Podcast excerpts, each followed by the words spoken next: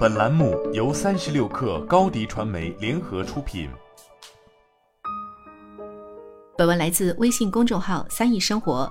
近期，随着《梦华录》在网络上走红，除了围绕其内容方面的诸多讨论外，还出现了对于《梦华录》豆瓣开分八点三分后，又在一天之内升至八点八分的质疑。由此也使得关于该剧内容质量值不值得如此高分，以及豆瓣玄学开分时间的讨论，也已经越来越多。至于外界对开分早晚会依据剧播而定的质疑，豆瓣方面则表示，作品的豆瓣分数不存在刻意提前或者推后开分的说法。影视剧评分数据达到一定可信度且分数较稳定时，便可以开分。而不同类型影视作品需要累积的可行评分人数不同，其中普通剧平台内部评级 A 级以上剧目或重点剧要求的数据依次递增，可能会出现几万人打分仍不达开分标准的情况。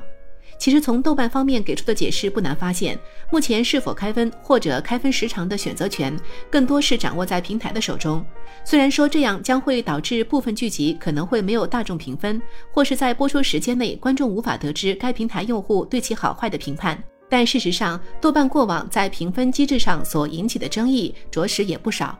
早在二零一六年，《人民日报》就曾发布过一篇题为《豆瓣猫眼电影评分面临信用危机，恶评伤害电影产业》的文章，其中针对全国上映的贺岁档三部国产影片《长城》《摆渡人》《铁道飞虎》的低评分现象，对豆瓣等有着评分机制的平台提出了批评。随后，豆瓣创始人杨博针对这一质疑也进行过回应。他表示，豆瓣有一套很严谨的算法机制，当评分人数足够多时，评分很难为人左右。但在当时，豆瓣并未就此修改评分机制，而猫眼方面则取消了专业影评人打分。在这场再次关乎豆瓣评分的争议中，明显出现了更多的利益相关方，其中包括真实的观影人、公关团队、片方及演员、受雇佣的黑水军等。从中不难看出，纵使阿北反复强调刷分门槛已经很高，基本无效的情况下，仍有大量不可磨灭且愈演愈烈干扰评分的因素存在。然而，处于漩涡中的豆瓣，也更像是一个会被饭圈控制、影视制作方、公关团队等外场因素裹挟的存在。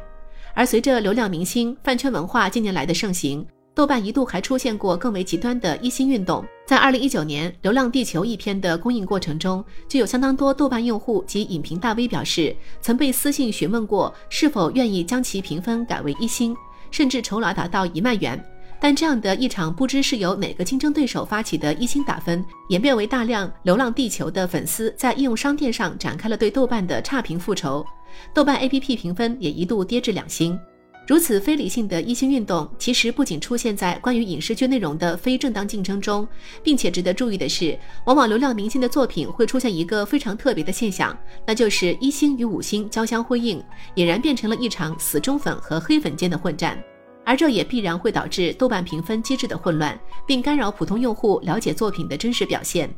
在这样的情况下，豆瓣也只好从此前的无为而治、坚守自我，转变为加强干预。早期豆瓣的评分系统就已经能够剔除非正常评分，包括注册收购账号刷高分的、注册收购账号刷低分的、明星粉丝团进攻豆瓣的，以及铁杆用户捍卫豆瓣评分公正的。至于豆瓣评分究竟意味着什么，其实对于很多人来说，这个评分从来都不是评判影视剧质量公正客观的体验，也不是观众群体的客观表现，而是一个能够包容各类评价的表现。毕竟，无论哪个平台的评分系统，其实充其量都只能算是一种参考。用户永远都有着不被左右的自由。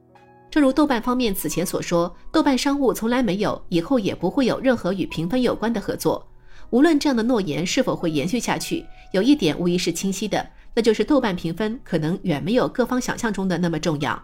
好了，本期节目就是这样，下期节目我们不见不散。